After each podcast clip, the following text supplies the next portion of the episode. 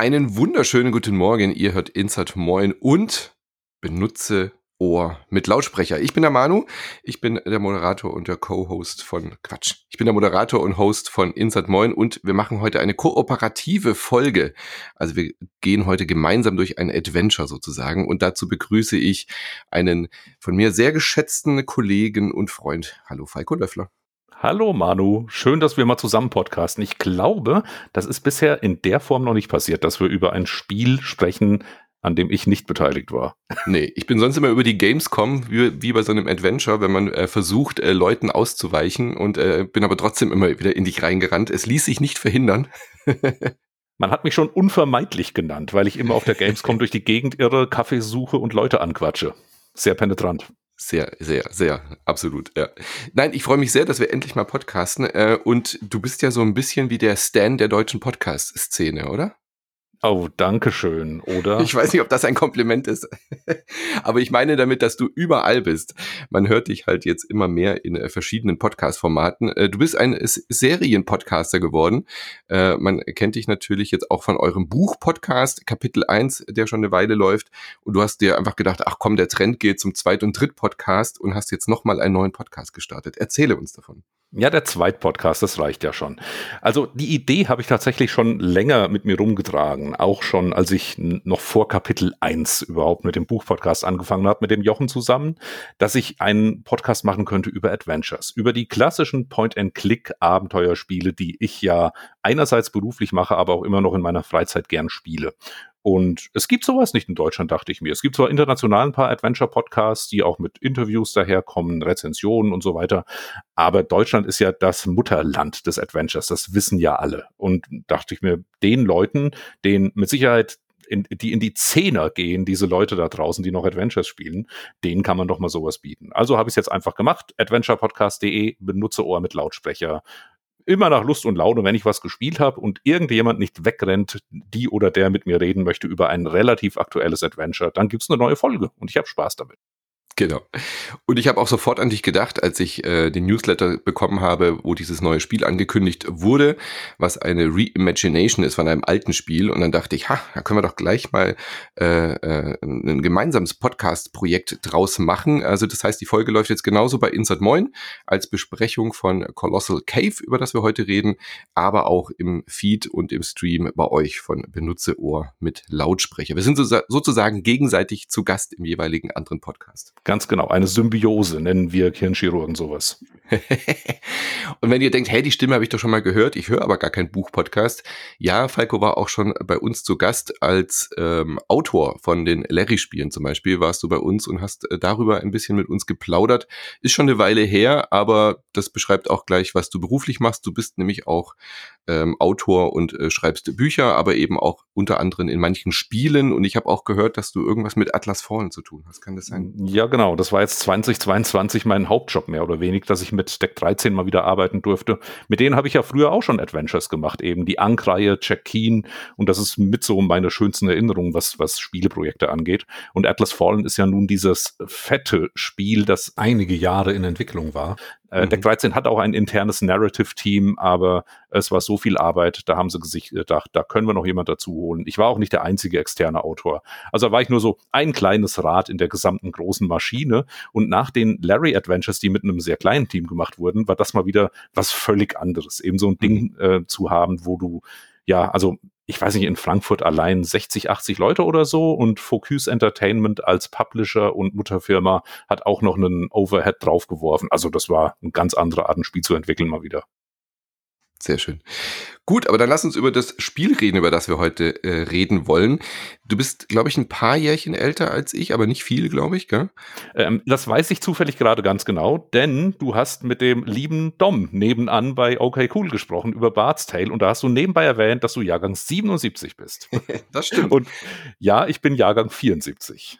Okay, da waren wir aber auf jeden Fall trotzdem beide noch ein wenig zu jung, um das Spiel, über das wir heute reden, zum Erstrelease zu spielen. Also das Spiel kam kurz vor meiner Geburt raus. Äh, ich glaube 1975 haben sie angefangen zu programmieren, 77 äh, ist es dann, glaube ich, so, so, so richtig erschienen, oder? Ende 75 oder Anfang 76. Die, die Geschichtsbücher sind sich ja nicht so ganz so einig, wann das Spiel rauskam. Ja, ganz genau. Also wir sprechen da von einer Zeit, und das muss man sich immer wieder mal klar machen. Als wir geboren wurden in den 70ern, gab es diese Computer, wie wir sie heute kennen, wirklich noch mhm. nicht. So diese ganze Home-Computer-Phase, dass Leute sich zu Hause etwas hingestellt haben, einen Monitor angeschlossen haben oder einen Fernseher, das begann im Prinzip 1977 in den USA mit dem Apple II. Das war auch das gleiche Jahr, in dem der Atari 2600, so das erste bekannte Videospiel erschienen ist. Und zu diesem Zeitpunkt waren Computer in erster Linie an Universitäten und im militärischen Bereich im Einsatz. Und das waren Mainframes. Das waren also schrankgroße Computer, die über ein Terminal bedient wurden. Die hatten oft auch keinen Monitor, sondern es gab nur einen Drucker, der die, aus, äh, der die Ergebnisse der Berechnungen oder des Texts ausgegeben hat. Und in dieser Zeit ist eben das Spiel, über das wir heute sprechen, an so einem Mainframe entwickelt worden. Ja. Es ist sozusagen der Urvater der Adventures, ähm, wie wir sie dann heute und in den ja, späteren Jahren dann ja auch lernen und lieben gelernt haben. Ähm, und das, das, das Reimagination, über das wir jetzt reden, heißt Colossal Cave. Der Name des Originalspiels ist aber eher ähm, Colossal Cave Adventure oder auch Advent. Das gab dann ja so mehrere ähm, ja, Sidearms oder wie, wie, wie soll man es bezeichnen? Also wie, wie, es hat sich so ein bisschen evolutionär weiterentwickelt und auf verschiedenen Mainframes lief es ja unter verschiedenen Namen, aber ich glaube, so als Adventure stillstehend ist es, glaube ich, am bekanntesten geworden. Ne? Ja, genau. Also es wurde von einem einzelnen Mann proklamiert namens William Crowther. Der hat an einer, bei einer Technologiefirma in Cambridge gearbeitet und er sagte in Interviews selbst, er hat dann eine Scheidung durchlaufen, hatte plötzlich mehr Zeit, als ihm lieb war und eine kleine Tochter, mit der er ein bisschen Kontakt halten wollte. Und es war für ihn dann eine Möglichkeit, den Kontakt aufrechtzuerhalten, indem er sein großes Hobby, das Erforschen von Höhlensystemen, in Form eines Computererlebnisses nachbaute, das er dann mit seiner Tochter zusammen spielen konnte. Und die Höhle, um die es jetzt hier in dem Spiel geht, äh, existiert also tatsächlich. Das ist die Mammoth Cave in Kentucky, die er dann selbst erforscht hat. Und was die Software angeht, da sprechen wir ja auch von einer Zeit, als es noch keine kommerzielle Software gab. Das heißt, der gute Mann hat das in seiner Firma nebenher programmiert, hat das in das damalige ARPANET, also den mhm. Vorgänger des Internets, gestellt und da hat sich dann einfach verbreitet. Es gab keine kommerziellen Interessen ähm, und ganz viele Leute haben das runtergeladen, ganz viele Leute haben es dann verändert und weiterverteilt und er sagte selbst in einem Interview, er war dann mal im Urlaub und kam wieder und plötzlich haben alle, die in diesem ARPANET waren, die sein Spiel gespielt. Hat ihn auch überrascht. ja, das war halt dann quasi wie so ein Modul, was man sozusagen dann installieren konnte. Wir haben ja auch beide diese Doku, über die wir wahrscheinlich auch nachher nochmal sprechen. Äh, Get Lamp heißt die, wo das so ein bisschen protokolliert und äh, äh, dokumentiert wird, wollte ich sagen. Und das ist schon faszinierend, wie da so ein Haufen Nerds dann irgendwie, kann man sich so richtig vorstellen, so in den 70ern da waren und hey, da, auf diesem Mainframe, auf diesem riesigen Computer, da können wir was spielen und äh, da kann man wirklich was schreiben. So die Faszination, die jetzt viele Menschen haben, wenn sie mit ChatGPT reden, mhm. dass da was zurückkommt, das in den 70ern, ja, wenn du einfach in den Computer was reinschreibst und dann antwortet er dir und deine deine ähm, Fantasie äh, auf einmal vor dir ist eine riesige Höhle und du kannst dort Dinge erleben und wirklich ein Adventure erleben. Also ich kann das so richtig nachvollziehen, was für eine irre Faszination das war mhm. und dass sich das dann halt wie ein Lauffeuer verbreitet, weil es gibt ja keine keine Copyright-Geschichten oder sowas, sondern das war halt einfach so ein Ding, was auf diesen großen Rechnern lief und die Faszination war ja sowieso schon da, aber dann dort auch noch was Spielerisches zu wecken in den Leuten, also ähm, irre, wie das wie ein Lauffeuer muss sich das verbreitet haben in der Zeit. Ja, vor allem, man, man kann sich das heute gar nicht mehr vorstellen. Heutzutage ist Computerspieleentwicklung ja in der Regel, wir haben fest definierte Genres, der kann man vielleicht auch mal Genregrenzen überschneiden oder vermischen, aber ganz selten kommt es vor, dass etwas komplett neu erfunden wird. Und dieser Mann hat wirklich viele der Prinzipien von aus dem Nichts erfunden, die wir heute noch in, auch in Grafik-Adventures benutzen. Also das Konzept beispielsweise des Raums, in dem man ist, durch den man mhm. navigiert mit, äh, mit, mit dem Kompass, also Norden, Süden, Osten, Westen als Eingabe.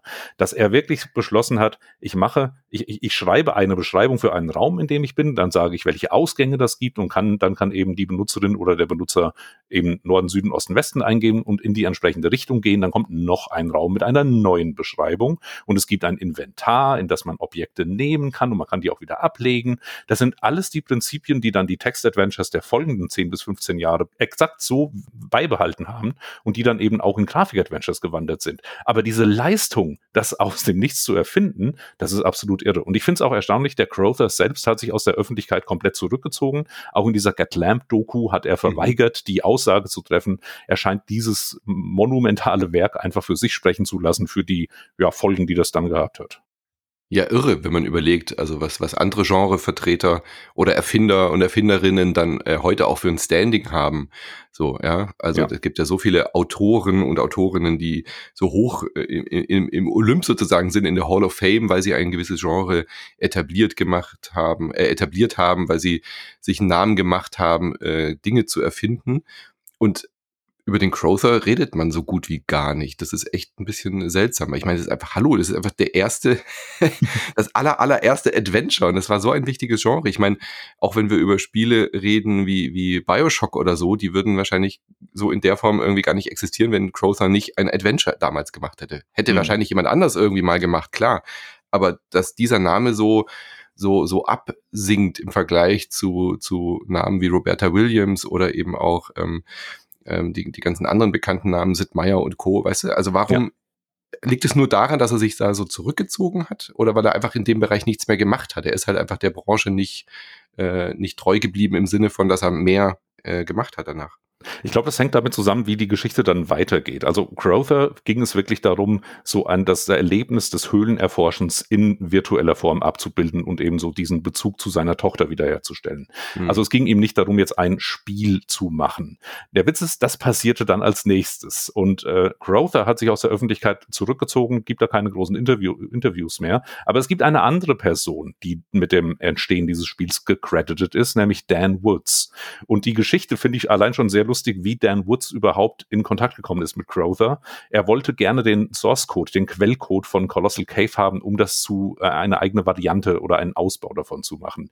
Und er hat dann einfach jede Domain, die in diesem damaligen ARPANET existierte, angemeldet mit dem Namen Crowther. Also Crowther at und dann Domainname. Und damals mhm. gab es eben noch nicht so viele Domains, dass er dann tatsächlich den richtigen Crowther auch erreichte, von dem das den Source Code bekam. Und dann hat er den, also die, die, die, allein die, den Umfang des Spiels, die Codezeilen sind verdoppelt bis verdreifacht durch Dan Woods worden. Also viel, mhm. äh, was wir heute als Colossal Cave in der Rückschau kennen, sind eben diese Varianten, die auf der Woods-Version basieren. Er hat ganz viele neue Puzzles eingebaut.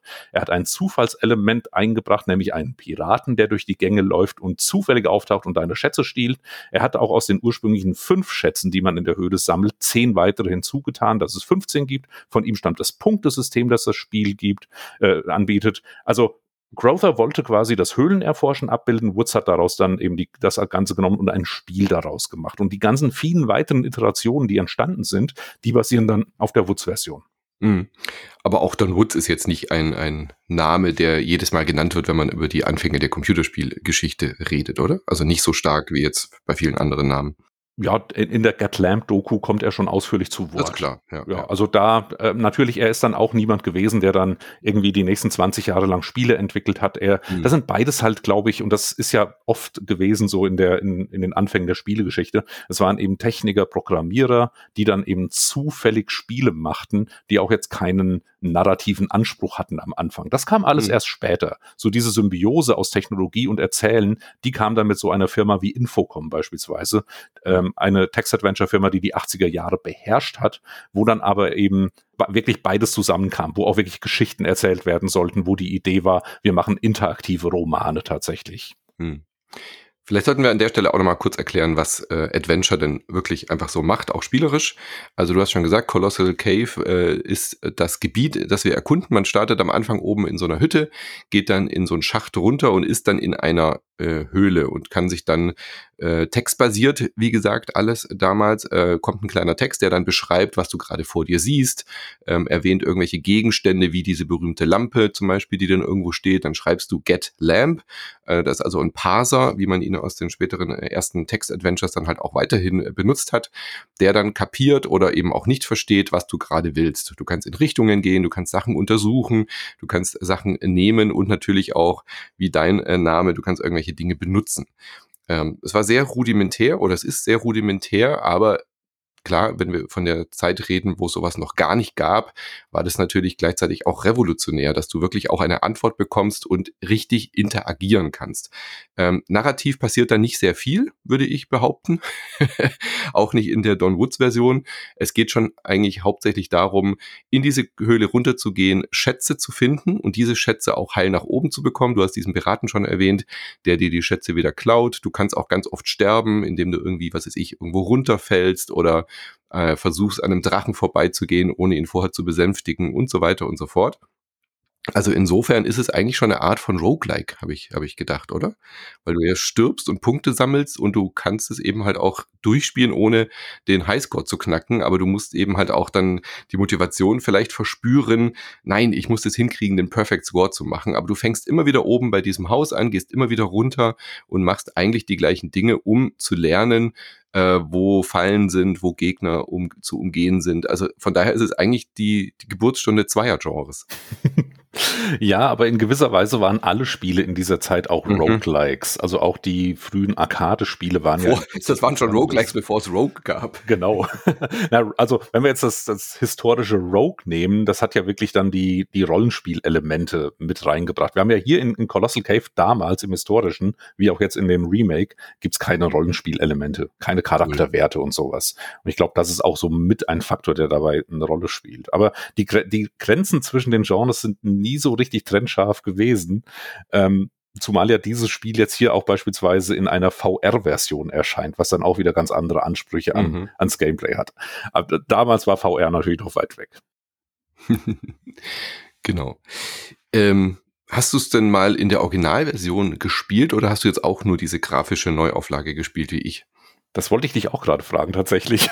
es gibt die klassische Version in, in, im Browser quasi spielbar. Ich habe es tatsächlich dann, ich glaube auch auf der, offiziellen Seite colossalcave3d.com, da gibt es eine Unterseite Play the Original Text Adventure. Das habe ich mal ein bisschen gemacht. Es wird sogar hier, sehe ich gerade im Browser, sogar der Fortschritt gespeichert.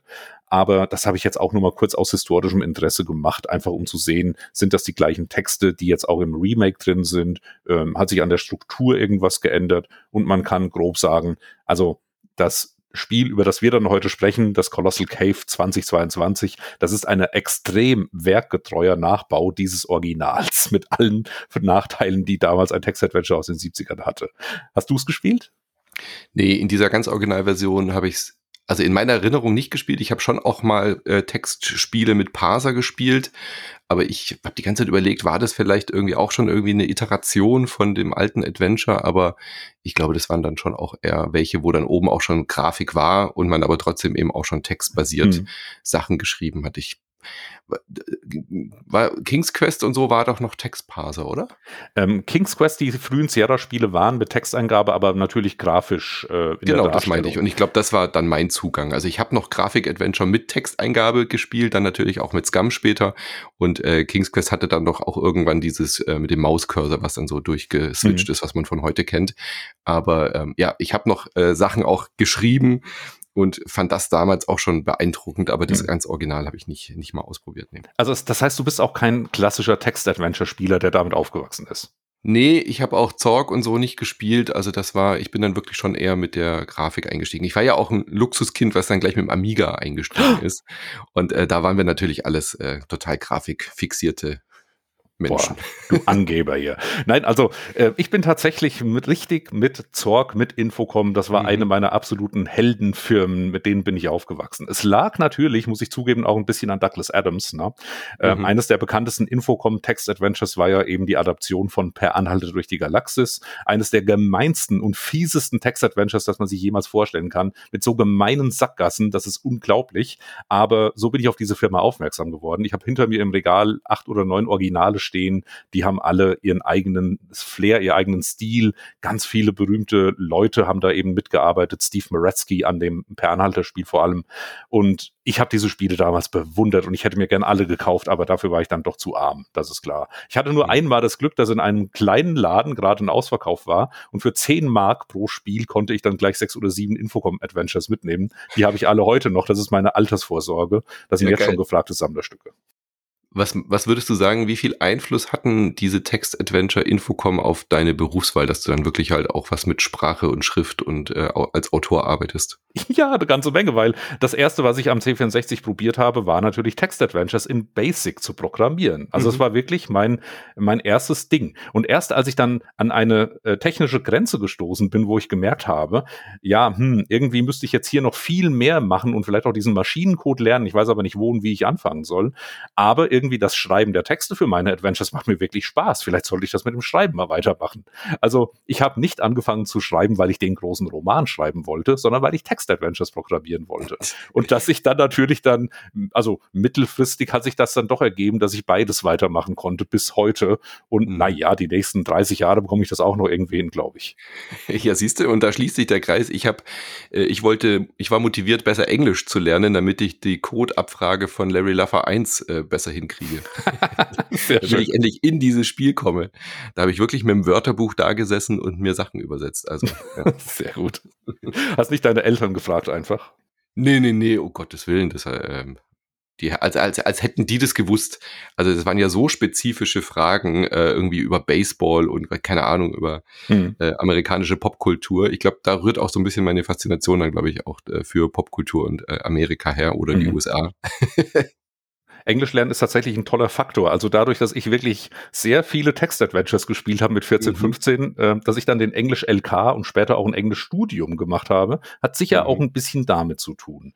Und das ist natürlich was, was glaube ich heute der, der heutigen Generation ein bisschen fehlt, aber die haben ja das Internet, wo auch ganz viel auf Englisch geschrieben wird. Ich sehe es bei meinen Kindern, äh, die nehmen Englisch mit ihren YouTube-Videos und den ganzen Texten im Netz äh, noch besser wahrscheinlich auf, als ich mit den Infocom Text Adventures damals. Insofern. Ja ich bin auch sehr stolz, dass meine Söhne, die jetzt fast erwachsen sind oder teilweise schon erwachsen sind, sich das auch übernommen haben, äh, Serien und Filme im Original zu gucken. Hm. Ansonsten hätte ich, glaube ich, über Enterbung nachdenken müssen.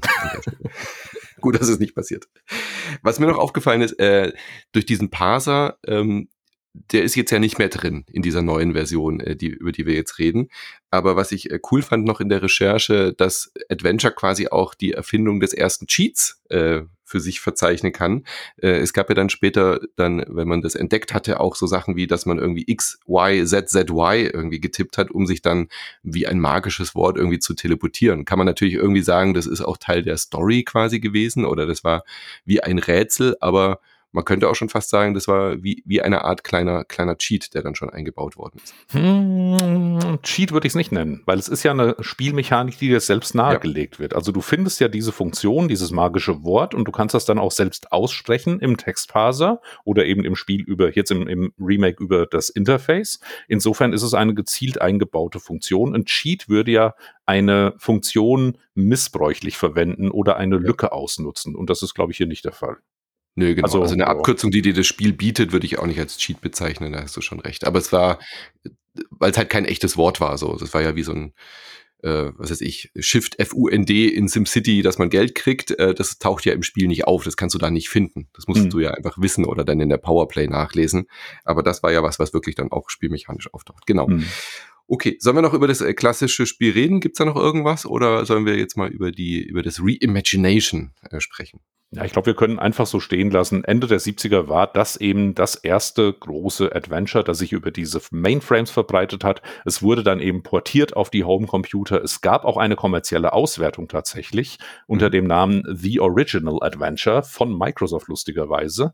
Aber das heißt nicht, dass das Spiel, und das ist auch, glaube ich, ein relevanter Faktor, das heißt nicht, dass das Spiel irgendwie markenrechtlich groß geschützt wäre. Also das klassische Colossal Cave ist im Prinzip auch Public Domain Software, die man heute heute noch äh, finden und verbreiten darf, ohne dass irgendein Rechteinhaber mit dem Fuß aufstampft. Und das ist dann eben stilprägend war für eine Firma wie Infocom, deren erste große Reihe Sorg eben auch in einem großen unterirdischen Empire spielte und man ganz viele Höhlen erforschte, das ist auch klar. Aber ansonsten äh, steht Colossal Cave einfach für späte 70er Jahre, für stilprägend, für Erfindung. Aber dann hat es eigentlich bis letztes Jahr keine Rolle in der öffentlichen mhm. Wahrnehmung mehr gespielt. Ja, nur noch nostalgisch verklärte Erinnerung. Äh, ich kann sehr empfehlen, du ja auch, du hast es mir empfohlen, äh, diese Get Lamp Dokumentation zu gucken. Die macht wirklich sehr viel Spaß. Die ist gar nicht so leicht äh, zu finden. Also die gab es mal auf DVD, ähm, so als ähm, ja, Bundle, so als Collectors Item. Ähm, ich weiß nicht, ob man die noch findet. Ich glaube, offiziell gibt's die nicht mehr zu kaufen, vielleicht irgendwie auf dem Flohmarkt oder irgendwie Ebay oder so, ich weiß es nicht. Man kann aber auf YouTube eine ähm, also in Zeichen, äh, Quatsch, in Anführungszeichen abgefilmte Version finden, die aber da steht, die bei Google intern gezeigt wurde, die dann aber auch im Fullscreen läuft. Man hört dann halt manchmal irgendwie Leute reden im Hintergrund oder sieht dann auch Pause, Play und DVD-Wechsel, mhm. was sehr witzig ist. Aber die macht wirklich Spaß zu gucken. Also äh, die ist auch schon relativ alt wieder, die Doku, aber ähm, fängt dann halt auch Originalinterviews mit den Leuten ein äh, und die ganze Geschichte von Infocom und so ist ja da auch nochmal abgebildet. Mhm. Also es geht nicht nur um diese ähm, ähm, ähm, Adventure-Geschichte und die Colossal Cave, ähm, sondern eben auch um das ganze Genre, was sich dann da wirklich äh, dafür ge gesorgt hat, dass eigentlich die Computerspielindustrie überhaupt erstmal gestartet ist. Also das darf man ja auch nicht vergessen. Durch dieses Adventure hat es Leute motiviert, eine Firma zu gründen und hauptberuflich Computerspiele zu mhm. entwickeln. Mhm. Das gab es davor ja auch nicht. Hm. Noch äh, zwei Worte zu der Doku. Ähm, die stammt aus dem Jahr 2010 und ist äh, gemacht worden von Jason Scott. Das ist der Kopf hinter dem Internet Archive. Und wenn ich mich nicht irre, hat er dann diese ganzen Filmaufnahmen auch auf archive.org eingestellt. Also da kann man dann die einzelnen längeren Segmente oder kürzeren Segmente auch finden. Ich buddel noch mal ein bisschen, wenn ich es finde, stelle ich es in die Show Notes. Ansonsten äh, die man bei YouTube gibt es wahrscheinlich auch vereinzelte Aufnahmen immer wieder zu finden. Hm. Scott ist jemand, der schon für freies Internet einsteht. Ich glaube nicht, dass das eine einmalige DVD-Veröffentlichung war hm. und er dann gleich die Abmahnbriefe schickt, wenn das irgendwo hochgeladen wird. Nee, ist echt schade. Das sollte sich irgendwie, was weiß ich, bei Netflix oder so auftauchen. Das wäre doch echt cool. Ja, aber ich glaube, das ist halt ein sehr spezielles Thema für eine besonders ja. kleine Zielgruppe. Sehr, ja. Gut, äh, den Namen Roberta Williams habe ich vorhin schon genannt, auch nicht ganz ohne Bezug. Die ist natürlich auch ähm, sehr bekannt geworden, auch im Adventure-Bereich, äh, Kings Quest und so weiter mitentwickelt und erfunden. Und äh, wie hängt jetzt diese Frau mit dem neuen Colossal Cave zusammen? Also es ist alles eine leicht absurde Geschichte, die immer seltsamer wird, je tiefer man in das Ganze einsteigt, äh, wenn man sich damit befasst. Ich habe mir jetzt hier in der Vorbereitung auch noch mal ein über anderthalbstündiges Interview mit äh, Roberta Williams angehört, wo sie aus ihrer Seite erklärt, wie das Ganze entstanden ist. Jetzt muss man erstmal vor, vorweg schicken, dass Ken und Roberta Williams eben das Ehepaar, das Sierra gegründet hat, Ende der 70er Jahre, dann eben mit diesen ganzen genannten Adventures groß wurde, ähm, diese Firma dann Ende der 90er verkauft hat für einen hohen Betrag. Ich glaube, Ken Williams schreibt an einer Stelle für One Billion Dollars. Mhm. Also Geldmangel haben die beiden nicht. Und danach haben die sich aus der Öffentlichkeit und der Spieleentwicklung zurückgezogen auf ihr Boot und sind um die Welt gesegelt. Und mhm. Ken Williams betont immer wieder, wie stolz er darauf ist, dass er auch als Segler eine zweite große Karriere hat. Also als Blogger und als Buchautor von Segelbüchern ist er in der Szene ja ein ganz großer Name. Das ist ihm wichtig, darauf hinzuweisen. Und die waren im Prinzip komplett von der Bildfläche weg. Ich meine, immer wieder mal vielleicht ein kleines Gespräch oder ein Interview, aber das war's ansonsten. Sie waren mit ihrem Boot unterwegs. Ja, und jetzt tauchte eben, tauchten die an der Öffentlichkeit äh, während der Covid, äh, während der harten Covid-Zeit wieder auf. Sie sagten dann selbst, ja, wir dürfen mit unserem Schiff nicht rumsegeln, uns war langweilig. Da haben wir beide jeweils ein Buch geschrieben. Roberta hat ein Buch geschrieben über, über ihre Familienherkunft, äh, über die, über die Hungersnot in Irland und wie ihre Familie damit damit umgegangen ist oder so, das habe ich nicht gelesen. Und Ken Williams hat ein Buch über Sierra geschrieben, wie das damals war, so seine Erinnerung, seine Autobiografie. Das Buch heißt Not All Fairy Tales Have Happy Endings. Das habe ich bei uns im Buchpodcast auch ein wenig vorgestellt. Ähm, kurz gesagt, es ist ein unfassbar rotziges Buch, wo man das Gefühl hat, er hat einfach mal sich wütend an seinen Rechner gesetzt, hat mal runtergehämmert, wie das damals war. Es hat einen sehr schnodderigen Tonfall und man denkt eigentlich danach nur, okay, für den wollte ich jetzt nicht unbedingt arbeiten, glaube ich. So bin ich da rausgegangen. Aber klingt es auch wütend über, wie das alles gelaufen ist oder über Sierra oder meinst du jetzt einfach sein Charakter so? Sein Charakter. Also das ist wirklich so, entweder ist das seine ungefilterte Art zu schreiben, vielleicht redet mhm. er ja in echt auch ganz anders, keine Ahnung. Aber wenn er ganz am Anfang zum Beispiel schreibt, dann, dann steht da wirklich so im Buch, ich war ein sehr seltsames Kind. Ich bin am liebsten, also ich bin nicht spielen gegangen mit den anderen Kindern, sondern ich bin ins Gericht gegangen und habe mir Verfahren an und Verhandlungen angeschaut. Am liebsten habe ich Mordverhandlungen angeschaut. direkt Red Flag, direkt Buch weglegen. Ja. Und ähm, er hat dann ein Kapitel auch, wo, wie man mit seinen Angestellten umgeht, wie man die in verschiedene Kategorien einteilt, wie man die am, am besten, die so optimiert sozusagen. Mhm. Und da mhm. dachte ich auch nur, ui, das ist nicht so ganz angenehm. So, und jetzt, jetzt im Rahmen von Colossal Cave sagten sie, ja, die Bücher haben uns ja in der, äh, in der ganzen Covid-Phase nicht ausgelastet. Und da hat der Ken äh, so sagt Roberta das, angefangen, ein kleines Spiel mal wieder zu programmieren, hat sich ein bisschen in Unity eingearbeitet und eigentlich wollte er ein Lernspiel äh, machen, mit dem Kinder lernen können zu coden und irgendwie sagt Roberta, ich hatte dann die Idee, nimm doch Colossal Cave, das hat mich damals so beeinflusst. Und dann hat Ken gesagt, ja gut, dann mache ich halt Colossal Cave. und dann sind sie an einen Typen geraten, äh, den, den sie aus irgendwie kennengelernt haben und der hat sie offenbar überredet, daraus ein kommerzielles Produkt zu machen, was eigentlich gar nicht geplant war. Und wir machen auch eine VR-Version daraus und so weiter. Und plötzlich war das ein Team von 30, 40 Leuten, die dran gearbeitet haben. Und jetzt machen die beiden in den Interviews und der, in, der, in der Öffentlichkeitsarbeit so einen Tanz zwischen, ja, das war nur so ein kleines Hobbyprojekt, das wir aus Liebe zu diesem Klassiker gemacht haben. Und hier ist ein riesig großes Spiel, die Rückkehr von mhm. Ken und Roberta Williams. Man hat das Gefühl, die können sich nicht so ganz entscheiden, wie sie das jetzt machen wollen. ja, da haben irgendwelche findigen PR-Menschen wahrscheinlich gedacht, das können wir viel größer aufziehen bei den Namen, bei den zwei großen Namen, ja. Genau, okay, also deswegen ist Roberta Williams jetzt äh, da mit verknüpft. Äh, pre presented by Roberta Williams steht auch als aller, allererstes auf der colossalcave3d.com Webseite. Und äh, wir haben schon gesagt, es ist eine Reimagination. Also äh, angeblich, oder so sagen sie, hat Roberta Williams gesagt, wie wäre es denn, wenn wir das berühmteste Text-Adventure der Welt in ein mittelmäßiges Grafik-Adventure ver verwandeln? So wäre für mich zumindest der, der, der Pitch gewesen, oder? Das wirkt zumindest so. Also man kann schon was sagen, sie haben wirklich exakt Colossal Cave von damals in 3D nachgebaut. Und mhm. das Problem ist eben, das ist ein Text-Adventure aus den ja. 70ern. Das hat Sackgassen. Das hat, das ist unverständlich an vielen Stellen. Und da, wo man im Text-Adventure noch sagen kann, na ja, ähm, da muss man halt ein bisschen wortwörtlich zwischen den Zeilen lesen, dann ist das Rätsel mhm. auch äh, immer noch verständlich. Wenn du das Ganze grafisch in 3D inszenierst, wirkt es schon wieder völlig anders. Ja.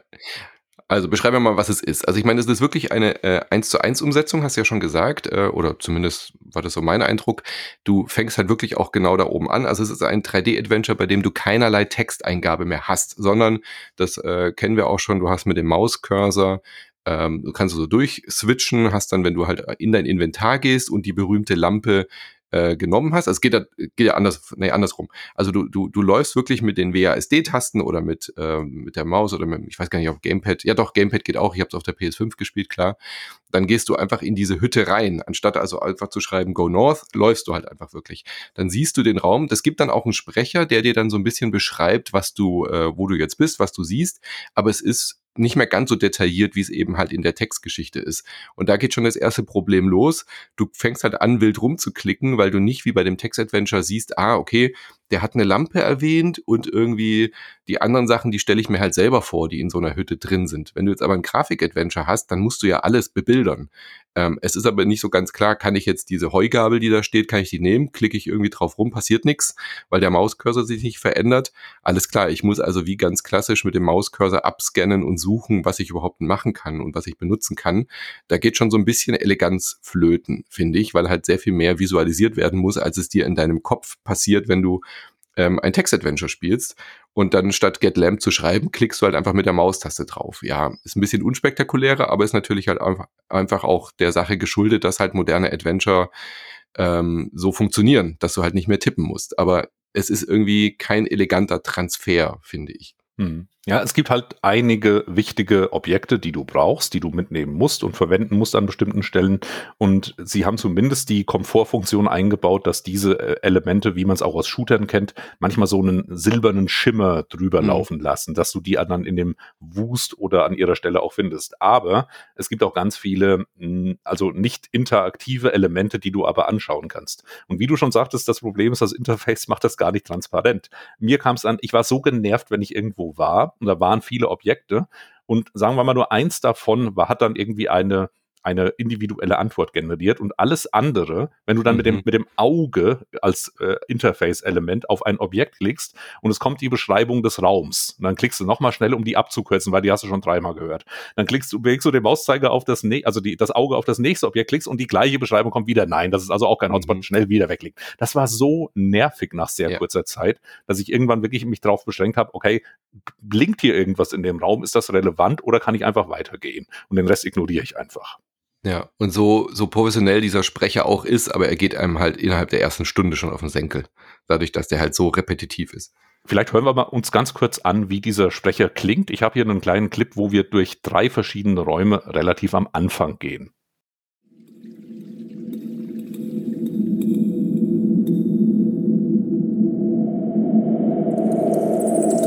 You're in an awkward sloping east-west canyon.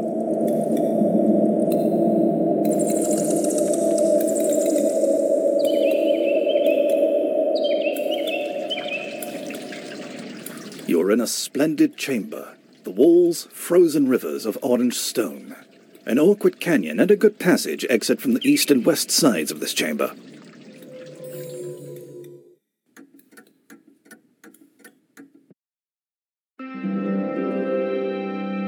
At your feet is a small pit breathing traces of mist. A white mist, usually water, seen from time to time in caverns. It can be found anywhere, but is frequently a sign of a deep pit leading down to water. Ja, also ich würde erstmal sagen, der Sprecher ist eine ganz exzellente Wahl, der macht seinen Job super. Das sind, soweit ich das sehe, auch wirklich die originalen Texte, die damals im Colossal Cave Adventure vorkamen. Und diese Inszenierung mag ich. Auch so die Soundkulisse im Hintergrund ist eigentlich immer ganz gefällig. Aber Manu, ich würde behaupten, das ist nicht das, was die Atmosphäre eher stört, oder? Nee, der Sprecher ist wirklich toll. Also auch, wie du schon gesagt hast, wenn das jetzt ein reines Audio-Adventure wäre, äh, also ich, mir hat's jetzt gerade wieder so ein bisschen so, okay, ja, da habe ich Bock drauf, wenn ich das höre. So, ja. Also äh, als rei reines Audio-Adventure würde das, glaube ich, super funktionieren, weil der Sprecher wirklich auch diese Charakteristik hat und so ein bisschen eine leichte Überheblichkeit in der Stimme auch hat, die ich irgendwie ganz sympathisch finde. Hm. Ähm, und äh, ein kurzer Hinweis an der Stelle noch, äh, es ist auch alles deutsch übersetzt, also der Sprecher bleibt Englisch, aber ihr könnt die Texte dann auf Deutsch mitlesen, wenn man jetzt nicht ganz so mächtig im Englisch ist, dann äh, funktioniert das auch ganz gut. So. Ja. Nee, die Atmosphäre finde ich aber eigentlich störend daran, ich habe schon gesagt, mittelmäßiges Grafik-Adventure. Also für mich war der größte Immersionsbruch einfach, dass es nicht sehr hübsch ist. Hm. Ich finde diese Art und Weise, wie dieses Spiel bebildert ist, wie du durch diese Räume gehst und was dich dort äh, erwartet, ähm, ja, wir spielen ein uraltes Spiel, aber das heißt ja nicht, wenn ein Spiel dann jetzt heute reimaginiert wird, dass es dann auch aussehen muss wie ein schlechtes Grafik-Adventure aus den 90ern. Also, und selbst die sahen besser aus, finde ich. Also, das, das, das, die, die Art und Weise, wie dieses Spiel aussieht, hat keinen Charakter, finde ich. Also das hm. ist so 0815 3D-Welten, die keinen Charme haben, die nicht irgendwie einen eigenen Stil erkennen lassen und sehr statisch daherkommen und ja, sorry, also subjektiv für meinen Geschmack einfach hässlich ist. Hm. Ja, sie rechtfertigen das in den Interviews eben mit dem äh, Virtual Reality Aspekt, dass sie eben Grafik machen mussten, die auch auf VR gut läuft. Stand jetzt ist ja das Spiel für, ich glaube, für PlayStation VR schon erhältlich und eine Steam VR Version, an der bauen sie gerade noch und die haben sie auch versprochen, für die soll bald erscheinen. Wie das Ganze in VR funktioniert, da was ich da so sehen konnte, da scheiden sich ein bisschen die Geister. Die einen sagen, das ist völlig in Ordnung als VR-Spiel, auch im Vergleich zu den anderen Spielen, die es da draußen gibt. Aber es ist natürlich jetzt definitiv grafisch kein Highlight. Also das ginge besser. Was eben dann die beiden nicht davon abhält, im Interview zu, zu jammern, wie schwer die, die kurze Sequenz oben, bevor man in die Höhle geht, dass die Bäume in VR darzustellen, mhm. ja unfassbar kompliziert war. Und oh Gott, haben sich die Zähne draus, dran ausgebissen und wie schwierig war das alles. Eieiei. Aber es, wie du sagst, es ändert nichts daran. Es hat leider mhm. grafisch überhaupt keinen Schauwert. Und das ist halt das, was dem Spiel das Genick bricht, letzten Endes vom Game Design an sich abgesehen. Weil, ja. was ist das für eine tolle Vorstellung, in einer, mit einer modernen Grafik-Engine so eine Höhle zu erforschen mit ganz vielen Geheimnissen. Das äh, als Grundidee ein Remake davon zu machen oder eine echte Modernisierung mit moderner Grafik und modernen Rätseln, die die Vorstellung finde ich ganz großartig, da wäre ich sofort dabei. Ist es aber mhm. leider nicht. Ja. Und ich empfinde dieses VR dann auch als Ausrede. Ich meine, warum muss dieses Spiel denn VR überhaupt haben? Ich, also A, die PS5-Version habe ich jetzt gespielt, da wirkt das Spiel wirklich sehr altbacken von der Grafik, aber in VR wird es dadurch auch nicht besser. Also dann hätte ich halt einfach gesagt, dann streichen wir halt eine VR-Version. Warum muss das denn wirklich VR sein, wenn dann alle anderen Versionen darunter leiden? Ich meine, VR ist immer halt noch eine Nische und wir reden hier über ein Nischenspiel für eine Nischenzielgruppe und dann machst du nochmal eine Nische draus, indem du dann auch noch die VR-Nerds irgendwie nur ansprechen willst. Also verstehe ich nicht. Das, äh, da hätte ich die Energie lieber reingesteckt, äh, einfach einen guten Illustrator, eine gute Illustratorin irgendwie zu engagieren, die da irgendwie ähm, was macht, weil gerade bei so einem Spiel, was Jahrzehnte davon gelebt hat, dass sich eine, ein, ein kollektives, ähm, eine kollektive Fangemeinschaft sich diese Höhle in, in ihren Gedanken und in ihren, in ihrer Fantasie ausgemalt haben, wie diese ganzen Sachen aussehen, was dort passiert und so weiter. Und dann kommst du mit so einem langweiligen Look daher. Also ich meine, die Erwartungshaltung ist ja hoch. Wenn du sagst, jetzt verpassen wir diesem Spiel eine Grafik, dann musst du doch auch irgendwie was aus einer künstlerischen Geschichte heraus irgendwie sagen. Dann machen wir einen ganz eigenen, eigenartigen Stil oder einen einzigartigen Stil, damit äh, klar ist, das ist halt eine Imagination eines Künstlers, einer Künstlerin, wie diese Cave aussah äh, und nicht so einen ähm, Acid-Look, nenne ich es mal, ja, wo, wo, wo dann gar keiner mehr sich drin findet. Also da, da ist total die verpasste Chance, finde ich. Hm. Man merkt es auch leider ganz extrem an einer Stelle, da, man kommt da auf, auf so eine Art Ausguck, wo man den Blick in die ja. Weite in der Höhle schweifen lassen kann, äh, quasi bis zum Horizont und da blubbert Lava und überall sind unterschiedliche Farben und man weiß ganz genau, das sicher motivierte Team dachte, das ist unser epischer Moment. Da mhm. halten dann die Spieler inne, gerade die VR-Spieler und lassen den Blick schweifen. Aber zumindest hier am PC saß ich davor und dachte, ich habe schon bessere Skyboxes gesehen als das da. und der Sprecher sagt auch noch, you take a moment to rest oder irgendwie ja. sowas. Du, und, und, und nimmst diesen weiten Blick, diesen impressive äh, View in dich auf. Und ich stand auch da so, nope. das ist einfach langweilig. Ja, aber es, ist, es, scheint in VR zumindest ein bisschen besser zu wirken. Da sind die Stimmen eher positiv. Aber die, ich, ich weiß auch nicht, wer da diese Idee hatte, ob es Roberta Williams selbst war, die sagte, wir müssen unbedingt VR machen, oder dieser Producer, den sie da irgendwie mit im Boot hatten, dass der da irgendwie gepusht hat, von wegen, wir müssen da irgendwie hm. uns Platz, modern platzieren. Das kann ich jetzt nicht rekonstruieren. Ja, aber dann trau dich und sag VR only. Weißt ja, du? ja, das wäre der nächste Schritt gewesen, ja. Aber da, sie haben sich bei einer Sache ja auch noch ein bisschen in die Nesseln gesetzt und das bereut. Der Erstverkaufspreis für dieses Spiel war ja 39 Dollar ja, oder, oder auch 39 Euro, glaube ich, hierzulande. Und nach sechs, sieben Wochen haben sie dann zähneknirschen den Preis auf 25 Dollar slash Euro gesenkt. Und sie haben das auch noch versucht zu rechtfertigen, weil das ist ja ein vollwertiges Produkt und überhaupt, Spiele haben damals in den 80ern doch auch so viel gekostet. Ne? Mhm. Wo man dann auch sagen muss, okay, ein bisschen, ein bisschen am, am Markt vorbei oder schlecht beraten wart ihr da schon. Ja. Gut, nochmal zur Gameplay-Mechanik zurück. Äh, die funktioniert für mich auch nicht mehr so gut. Ich meine, das ist jetzt natürlich auch ein bisschen, äh, da spricht jetzt sehr moderne Spieler aus mir natürlich auch. Aber Jetzt, wenn ich, wenn ich sage, okay, ich will das jetzt halt mal erleben, dieses alte Spiel, dann stelle ich mich ja auch darauf ein, dass es vielleicht ein bisschen hakeliger ist von der Game Experience, als heute moderne Spiele es machen. Damit komme ich klar. Gut. Ähm, die Grafik, okay, die ist nicht schön, die spricht mich nicht an, aber gut, damit kann ich auch leben. So, ich will jetzt dieses Spiel erleben. Ähm, aber ich finde es auch von dieser ganzen UI, also diese Gameplay Experience, ja, wenn ich, wenn ich ein eine Neuauflage eines Spiels habe, dann hätte ich mir schon gewünscht, dass sich das ein bisschen eleganter oder ein bisschen smoother spielt. Also äh, wir haben den Sprecher schon angesprochen, der nervt, wenn man äh, sich Sachen im Raum anguckt. Äh, der nervt mich aber auch extrem, wenn ich ins Inventar gehe und mir jeder Gegenstand vorgelesen wird, mit der ich, über den ich drüber fahre mit dem Cursor. Das äh, ist klar, ist auch eine Accessibility-Frage, aber die kann ich auch nicht ausstellen. Und dann, ach, ich weiß auch nicht. Also ich habe einfach keinen Spaß bei diesem Spiel.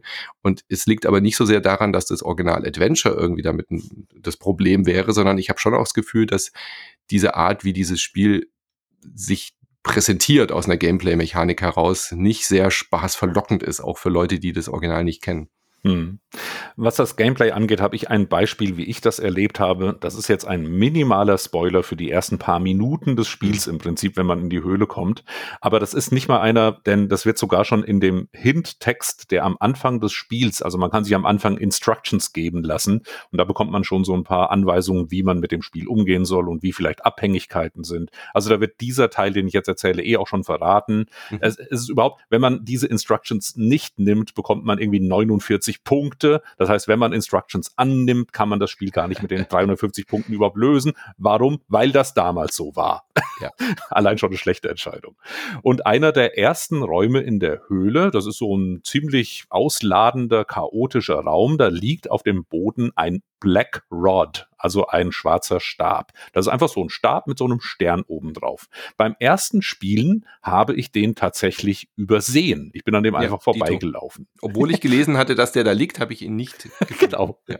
ja, und dann bin ich weitergelaufen und dann das war das, was wir vorhin als Audio gehört haben. Man kommt dann in durch so einen Verbindungsraum zu einem Raum, wo ein blauer Vogel auf einem lichterstrahlten Ast hockt. Und da mhm. dachte ich jetzt erstmal so, da, da kam so der Analytiker in mir. Na, mal gucken, ob ich den Vogel verscheuchen kann, wenn ich näher rangehe. Bin ich erstmal in den Vogel gerannt. Bumm. Ne? Und der Vogel blieb da einfach stehen. Und ich dachte, gut, muss ich jetzt so akzeptieren, ging im Text-Adventure ja auch nicht, dass der dann mhm. einfach da rumstand. Und ich hatte schon aber einen Vogelkäfig gefunden. Dachte ich, okay, gehe ich mal ins Inventar, benutze Vogelkäfig mit äh, Vogel und bam, hatte ich den Vogel gefangen. Dachte ich, okay, das war schon mal leicht. Später dann kam ich natürlich in eine Sackgasse, weil ich den Black Rod nicht dabei hatte. Den brauchte man natürlich. Und dann beim nächsten Run in unserem Spiel habe ich dann den Black Rod gefunden, bin in diesen Raum mit dem Vogel gekommen und der Vogel fliegt weg, sobald ich auch nur in den Raum komme. So, und jetzt erklär mir mal die Logik, dass ich quasi den Vogel anschubsen kann und er rührt sich nicht weg, aber sobald ich diesen aus irgendeinem Grund fürchterlich schlimmen schwarzen mhm. Stab mit dem Stern an der Spitze habe, äh, fliegt der Vogel panisch weg. Was soll das denn? Tja. Tja. Und das ist so ein Beispiel, das geht einem die ganze Zeit so. Ähm, in einem Raum gibt es eine grüne Schlange, die aus dem Nichts erscheint, wenn man sich an einen mhm. Durchgang nähert. Und dann, äh, dann macht die Schlange auch nichts. Sie beißt dich nicht oder so. Du kannst einfach nicht an ihr vorbeigehen. Sie versperrt den Durchgang. Und äh, der nächste Durchgang genauso. So, es macht Puff und die Schlange erscheint. Und wenn du zurückgehst, macht es wieder Puff und die Schlange verschwindet.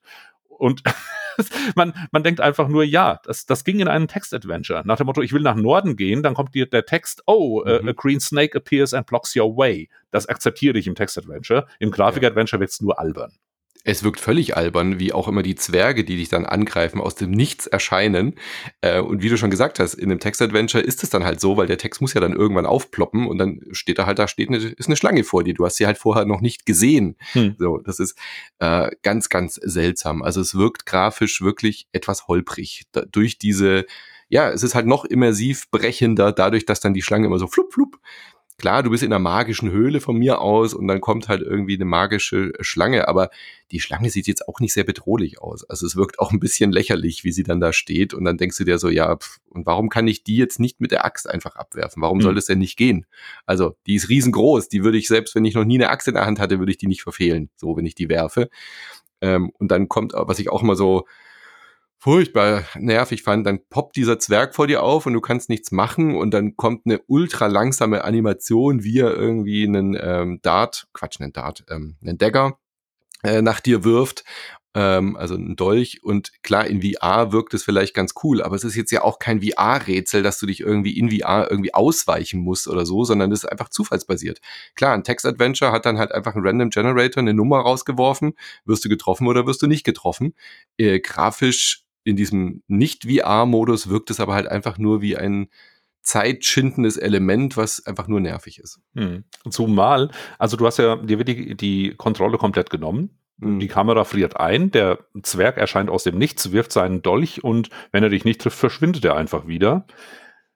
Also es soll, ich habe dann gelesen, diese komische Animation, der Zwerg springt kurz in die Höhe, landet auf dem Boden und es macht Puff und er ist weg. Äh, die offizielle Lesart, die wir da haben sollen, ist, er buddelt sich in den Boden wieder Ach so. ein. Ja, kein Witz. Man denkt einfach, der verschwindet magisch wieder, aber warum macht ja. er diesen Hopser vorher dann? Nein, ja. er buddelt sich in Wirklichkeit ein. Das ist, äh, das Budget war offensichtlich erschöpft. Und dann, dass dann dieser Zufallsabfrage gemacht wird, wenn du von dem Dolch getroffen wirst, ich weiß nicht, wie, wie hoch die Würfelchance ist, dass das bei passiert, mhm. aber du bist dann tot und das Spiel ist vorbei. Ja, so war das früher. Ja, ja. safe early, safe often ist eine Weisheit, die man beherzigen sollte, auch bei diesem Spiel, weil historisch authentisch. Aber heute will man das doch nicht mehr. Ja, und vor allem bei einem modernen Spiel, dann sag halt, äh, okay, willst du an dem letzten Checkpoint irgendwie, an dem Höhleneingang wenigstens wieder weitermachen? Nein, ich muss dann jedes Mal wieder, wenn man diese Teleport-Geschichte nicht nutzt, ähm, äh, wieder hinlaufen, die Treppe benutzen, runter, dann klicke ich die Treppe falsch an, weil das ein anderes Icon ist, dann kommt wieder die Beschreibung und dann bin ich wieder am Anfang und muss da wieder dahin laufen. Und ja, boah, das ist einfach, also wenn man schon so ein alte Gameplay hat mit ständig Game Over gehen und Punktesystem, dann bau doch ein paar mehr Komfortfunktionen ein, dass ich einfach sagen kann, okay, ähm, ich kann diese Zwerge irgendwie dauerhaft äh, irgendwie runterschalten. So wie bei Final Fantasy irgendwann, wo dann kam, okay, Random Encounters kann ich irgendwie auch deaktivieren oder ich habe einen Gegenstand. Ich kann das ja auch thematisch hier einbinden. Ähm, so war das bei Final Fantasy. Man kann ein Item äh, equippen, damit diese Random Encounters nicht mehr so oft kommen, ja? Hm. die dann irgendwie halt nerven, wenn ich irgendwie versuche, bestimmte Dinge zu erreichen und ich nicht mehr Level grinden muss. Und sowas hätte man ja hier auch wunderbar machen können. Irgendwie äh, Teleportsteine erfinden, wo du dich dann irgendwie hin und her springen kannst, weil die Automap ist ja auch zum Beispiel hinzugefügt worden. Also du musst nicht mehr mit Stift und Papier daneben sitzen und die Cave äh, ähm, na, wie sagt kartografieren. Da? Kartografieren, genau, was ja ein bisschen auch so die ursprüngliche Idee war und sicherlich auch ein Teil der Faszination ausgemacht hat. Aber das möchte man modernen SpielerInnen dann nicht mehr zumuten. Da gibt's dann eine Automap. Aber die anderen Dinge haben sie dann nicht angefasst oder sich nicht getraut, die zu ändern.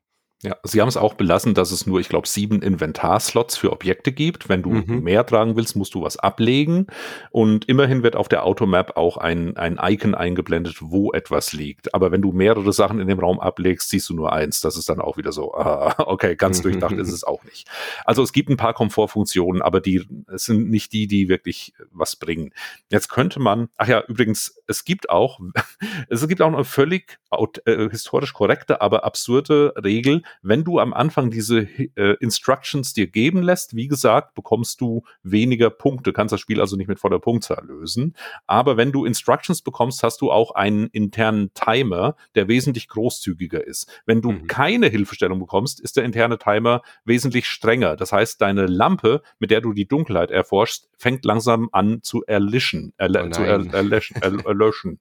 Und du musst dann irgendwo gibt es Batterien für diese Lampe. So viel habe ich aus einem Walkthrough gefunden. Also die ganze Atmosphäre der, der Höhle ist so, so, es spielt in unserer Zeit, aber es hat eben auch so dieses, diese komische mhm. Mischung aus, es gibt Zwerge, äh, Drachen findet man ja. sogar. Also es hat so Fantasy-Elemente, aber es spielt in unserer Zeit. Da ist auch ein Mülleimer in der Ecke mit Müll und so weiter. Ähm, und es, es kann sich halt nicht so entscheiden, welches Flair will es wirklich haben. Nur mhm diese Batterien, die sind auch an einer, in irgendeiner Ecke versteckt und ich hatte dann ehrlich gesagt, als mir die, das Ding erloschen ist und ich bin gestorben mhm. in der Dunkelheit, hatte ich keine Lust, nochmal einen neuen Run komplett von vorne zu beginnen, um die, ich hatte 14 Schätze schon gefunden dann und der 15. ist auch noch irgendwo da. Jetzt reicht's mir. Ich muss es nicht fertig spielen. Das Ende gucke ich mir bei YouTube an. Das ist genug. Ja. ja, ich habe auch sehr schnell die Motivation verloren, weil es halt auch so ein bestrafendes Spiel ist. Also, ich mache mal ein Beispiel, du findest, äh, du hast am Anfang eine Wasserflasche und dann dachte ich so, okay, die kann man trinken, ja, wozu? Okay, brauche ich nicht. Dann ähm, finde ich eine Ölpfütze in einem Raum und dann denke ich mir, ah, okay, dann leere ich halt die Flasche aus und äh, nimm Öl mit. Ich brauche bestimmt Öl. Trink die Wasserflasche, füll Öl ein, lauf einen Schritt weiter, wirklich, dann ist da eine Pflanze und die sagt, gib mir Wasser. ich habe so dieses Spiel angeschrien. Ich so, wollt ihr mich verarschen? Die ganze Zeit renne ich rum. Ähm, und dann habe ich aber auch keine Möglichkeit mehr gefunden, in dem näheren Umfeld wieder irgendwie Wasser zu finden. Also dann irgendwie nach dem nächsten Tod erstmal wieder an die Pflanze ihr Wasser gegeben. Natürlich will sie noch mehr Wasser. Also das Spiel hat auch schon so ein bisschen so, haha, haben wir dich erwischt, so, ja, dachtest mhm. du und so. Das ist genau diese Art, äh, was damals, glaube ich, auch motivierend war, weil man sich als Gruppe vor diesem äh, Mainframe gesetzt hat und dann äh, eifrig diskutiert hat und das Gelächter war natürlich dann auch groß, wenn dir so ein Moment passiert und alle wussten dann, aber es hat sich dann rumgesprochen, so, ja, heb das Wasser bloß auf bis zur Pflanze und trink's nicht vorher oder, oder, oder, ja, also so, so Art von Rätselkultur ähm, hat schon auch seine Berechtigung. Ich will gar nicht sagen, dass es schlechtes Rätseldesign ist. Das will ich überhaupt nicht damit sagen. Aber es ist nerviges Rätseldesign, weil du halt ständig diese Sackgassen hast. Und ich bin halt mit Adventures aufgewachsen, wo du zwar auch Fehler machen kannst, aber dann auch immer wieder eine Möglichkeit hast, sie halt zu korrigieren. Gut, Larry konntest du noch sterben, ja, weiß ich, bei King's Quest und Space Quest und so auch, aber die ganzen großen Adventures danach, äh, Monkey Island und Co., die sind halt dann schon sehr viel verzeihlicher. Also da müsst ihr euch drauf einstellen, wenn ihr Colossal Cave spielt, dass das Spiel euch ständig an der Nase rumführt und euch auch gerne ärgern will, sage ich mal so. Ja, und ich finde, äh, wenn wir so langsam Richtung Fazit kommen, das ist schon eine vergebene Chance, das ganze Spiel irgendwo. Mm, es wäre toll gewesen, wenn diese Art, wie das Spiel jetzt erschienen ist, ein Modus gewesen wäre, in dem ich es spielen kann.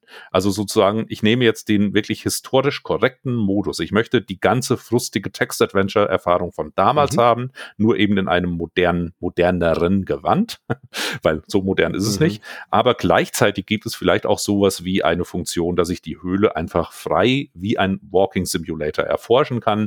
Und wenn das dann noch, sage ich mal, bessere Unreal Engine Grafik gehabt hätte, wäre das allein vielleicht schon ein großer Spaß gewesen. Oder eben. Hätte doch, hätte doch nur Ken Williams fragen müssen, oder nicht? genau. Ken Williams hätte sicher noch ein paar Millionen dafür locker gemacht von, von heute auf morgen. Äh, ich empfehle sehr, das Blog, das verlinke ich auch hier in den Show Notes, das Blog zu lesen, das Ken Williams, das, also das, das Making of Teil 1 in seinem Blog auf der offiziellen Seite. Es ist sehr lesenswert. Er gibt da auch Tipps, wie man seine Firma gründet. Man braucht keinen Anwalt, weil man kann heutzutage die Firmengründung auch online machen. Nur als mhm. Beispiel. Ne? Kann man viel Geld sparen. Und das ist, glaube ich, auch ein Grund, warum das ganze Ding Colossal Cave heißt. Es waren keine Lizenzgebühren dafür fällig. Sie konnten einfach einen semi-bekannten Namen nehmen, äh, da andocken und mussten nirgend, in niemandem irgendwelches Geld geben dafür. Weil mit, mhm. mit King's Quest wäre es schwieriger gewesen, das liegt bei Activision im Keller. Also mhm. warum? Es, es wäre so schön gewesen, wirklich ein modernes Abenteuerspiel bei dem man eine Höhle erforscht. Das wäre so als Grundidee so schön, aber wir haben es leider in der Form nicht bekommen. Und ich, ich bin echt mal gespannt. Sie machen ja ein riesen Gewese darum. Wenn das erfolgreich ist, machen wir auch noch mehr. Aber mhm. äh, natürlich, man kann überhaupt nicht einschätzen, war das jetzt erfolgreich und nach welcher Metrik oder nicht. Ja, Nee, also von einer Reimagination erwarte ich auch äh, mehr. Also dann erwarte ich wirklich auch eine Neuinterpretation, ähm, die das Spiel in ein neues Gewand hüllt. Und ich bin voll bei dir. So ein Classic Mode, den einzubinden, finde ich, wäre dann völlig nötig gewesen. Auch einfach zu zeigen, guck, so hart war das damals.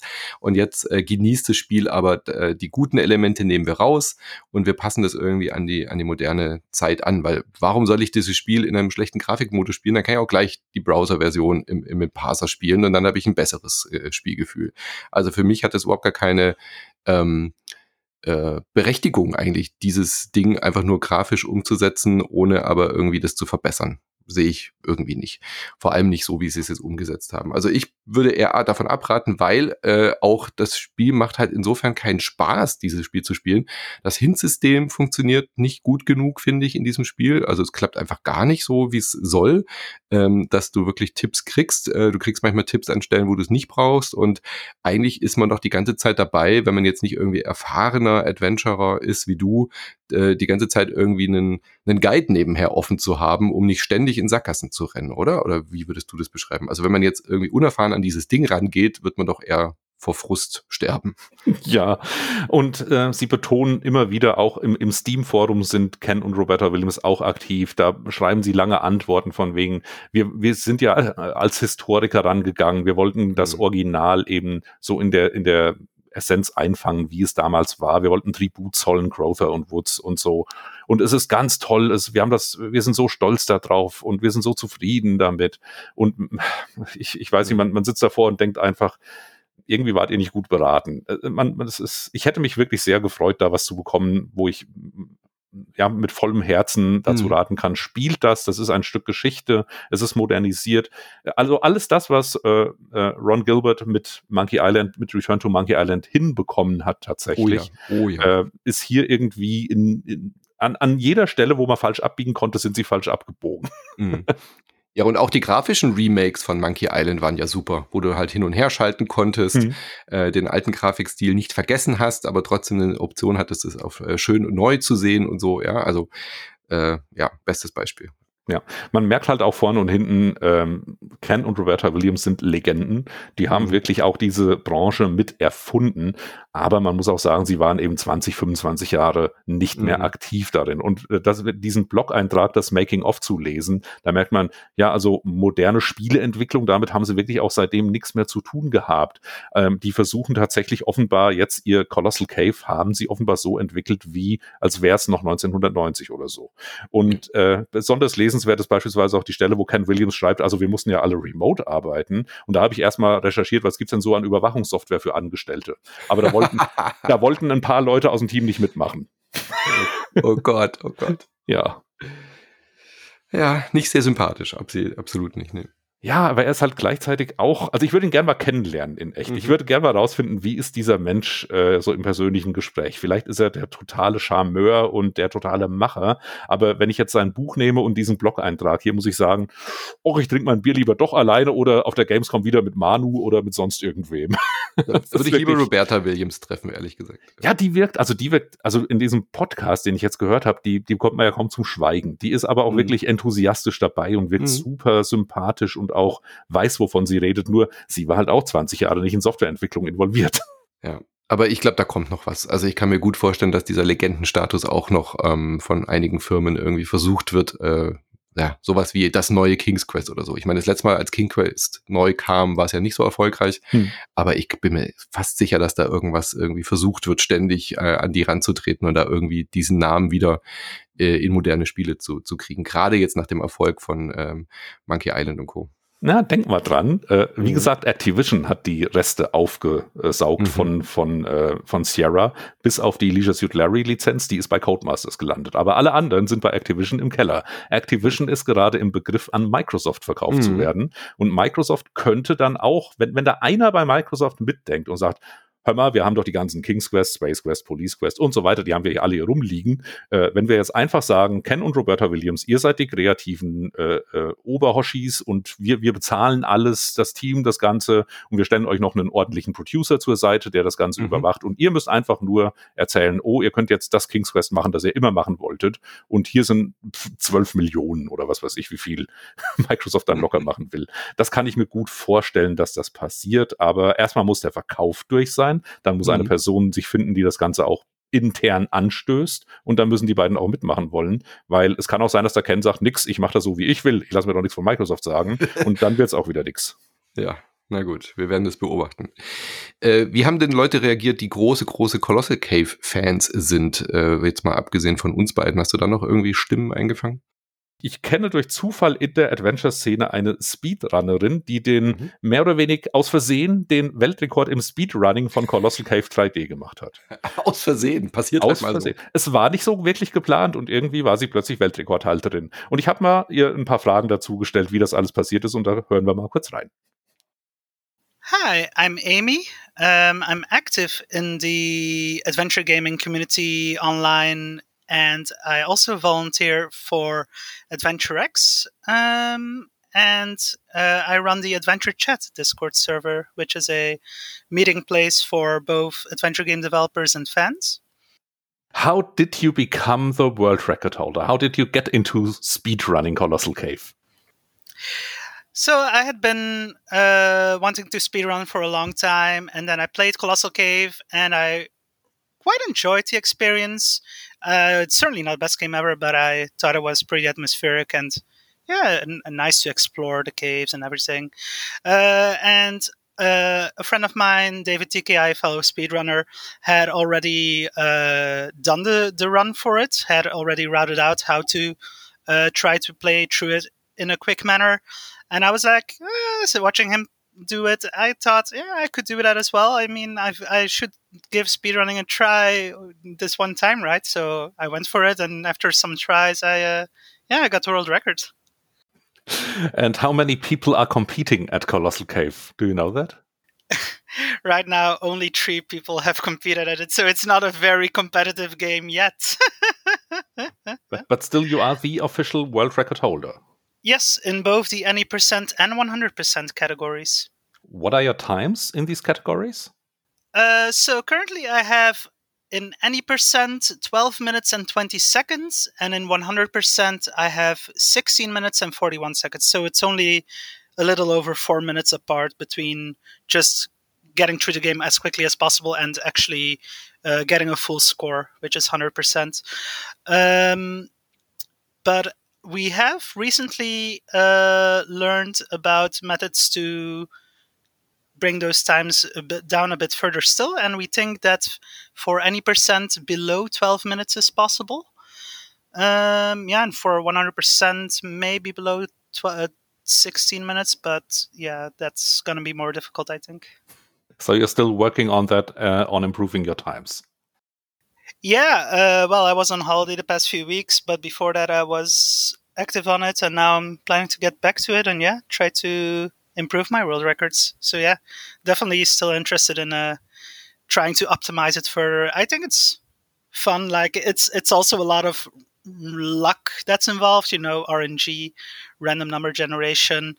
Uh, so you have to really keep trying at it until the game cooperates and does what you want it to do. Mm. Uh, but yeah, uh, I've been enjoying it. I've honestly a big part of uh, of the fun for me is uh, streaming it and then uh, interacting with chat about it. Like we have all these in jokes and just funny moments. And then when I get killed by a dwarf or pirates shows up at the wrong time, and it's just yeah, it's just funny. So that's that's where I get a lot of enjoyment uh, from. So we can witness you uh, playing on Twitch, I guess. Yeah, indeed. I stream on Twitch at uh, twitch.tv slash summerb76. Gut, dann würde ich sagen, kommen wir langsam zum Abschluss. Wir haben ja schon ein bisschen das Fazit äh, vor diesem äh, Gespräch vorgezogen. Also unsere Meinung haben wir, glaube ich, schon kundgetan. Äh, richtig empfehlen können wir es nicht. Dann würde ich aber trotzdem sagen, gehen wir langsam äh, zur Verabschiedung, lieber Falco. Es war sehr schön, mit dir zu podcasten heute. Ja, es war mir auch eine Freude. Gerne wieder, oder? Ich meine, es ist ja nicht so, als wäre es arm an Adventures. Ja, das ist ja das Verrückte im Moment. Es gibt ja da draußen eine große Szene von Indie-Entwicklern, die eben klassische Adventures oder auch modernere narrative Spiele machen. Und man hat immer so das Gefühl, viele fliegen komplett unter dem Radar. Und wenn welche mal eben bekannter werden, dann, ja, dann gelten sie als der große Indie-Geheimtipp. Aber das sind halt alles auch Spiele, die spielst du einmal durch. Das ist kein Vampire Survivors, wo du irgendwie mhm. äh, endlos neue Runs machst und endlos neue Feinde und vielleicht noch eine Multiplayer-Komponente wie Among Us oder so. Das sind halt einfach das ist ja das, was ich an diesen Spielen eigentlich mag. Ich setze mich hin, ich investiere ein paar Stunden Zeit, ich bekomme etwas erzählt, ich erlebe was und dann ist es rum. Und dann mhm. kann ich es irgendwann vielleicht nochmal spielen, wenn ich Lust habe. Und ja. da, ja, der Nachschub ist gesichert. Auf jeden Fall. Und ich mag auch diese modernen Adventures. Also wir waren äh, sehr begeistert hier bei Insert Moin auch von Return to Monkey Island. Und ich freu, könnte auch nachhören bei uns im Archiv auf insertmoin.de. Und ich war auch äh, voller Vorfreude oder ich bin voller Vorfreude auf dieses ähm, naja, Telltale-artige neue Star Trek-Spiel, was kommt. Und zu The Expanse kommt ja auch noch was. Also gerade diese modernen Adventures, die Telltale so ein bisschen in die Wege geleitet hat, die äh, erfahren ja gerade auch wieder so ein bisschen ein Revival. Also da bin ich auch sehr gespannt drauf. Da werden wir sicherlich auch auf jeden Fall zu podcasten. Hm. Oder die ganzen Don't Not-Spiele, die immer wieder hm. erscheinen. Ähm, aber das sind halt eher so die Leuchtturmprojekte, äh, würde ja. ich sagen. Äh, es sind wirklich gerade so die kleinen Adventures, die auch von kleinen Teams gemacht werden, die mich besonders reizen, wo dann oft auch so ein ganz eigenes, handgemachtes Flair dabei ist. Das, da, da, wenn ich das Gefühl habe, ähm, ich bin jetzt fast im Dialog mit der Person, die dieses Spiel hier entwickelt hat, dann finde ich das am spannendsten. Genau. Das findet ihr auf adventurepodcast.de oder bei eurem Podcatcher Benutze Ohr mit Lautsprecher. Ähm, Folge 1 ging, äh, weil du ja schon kleine Adventures, die auch ein bisschen unter, äh, ja, unterbelichtet ist jetzt das falsche Wort, äh, die nicht so im Fokus stehen, wollte ich sagen. The Excavation of Hobbs Barrow zum Beispiel äh, hat auch sehr gute Kritiken gekriegt, war bei uns auf dem Discord, haben es auch schon einige Leute erwähnt, also die Folge werde ich mir jetzt mal anhören. Und Folge zwei war über Lucy Dreaming. Also auch da, es ist kein neuer Retro-Podcast, der alte Adventures äh, bespricht, sondern auch vor allem aktuelle und moderne. Das ist die Idee, weil also Retro-Podcasts da draußen gibt's genug Leute und mhm. ich wüsste nicht, was ich über Monkey Island äh, noch erzählen könnte. Also wenn, wenn mich jemand nach Monkey Island fragt, erzähle ich stundenlang. Das, da habe ich kein Problem damit, aber das muss nicht im Podcast mehr sein. Sehr schön. Dann gehen wir da alle hin und hören jetzt deinen neuen Podcast und äh, wir hören uns demnächst wieder hoffentlich, wenn wir eine neue Folge aufnehmen. Ich würde mich freuen. Bis bald. Tschüss. Ciao.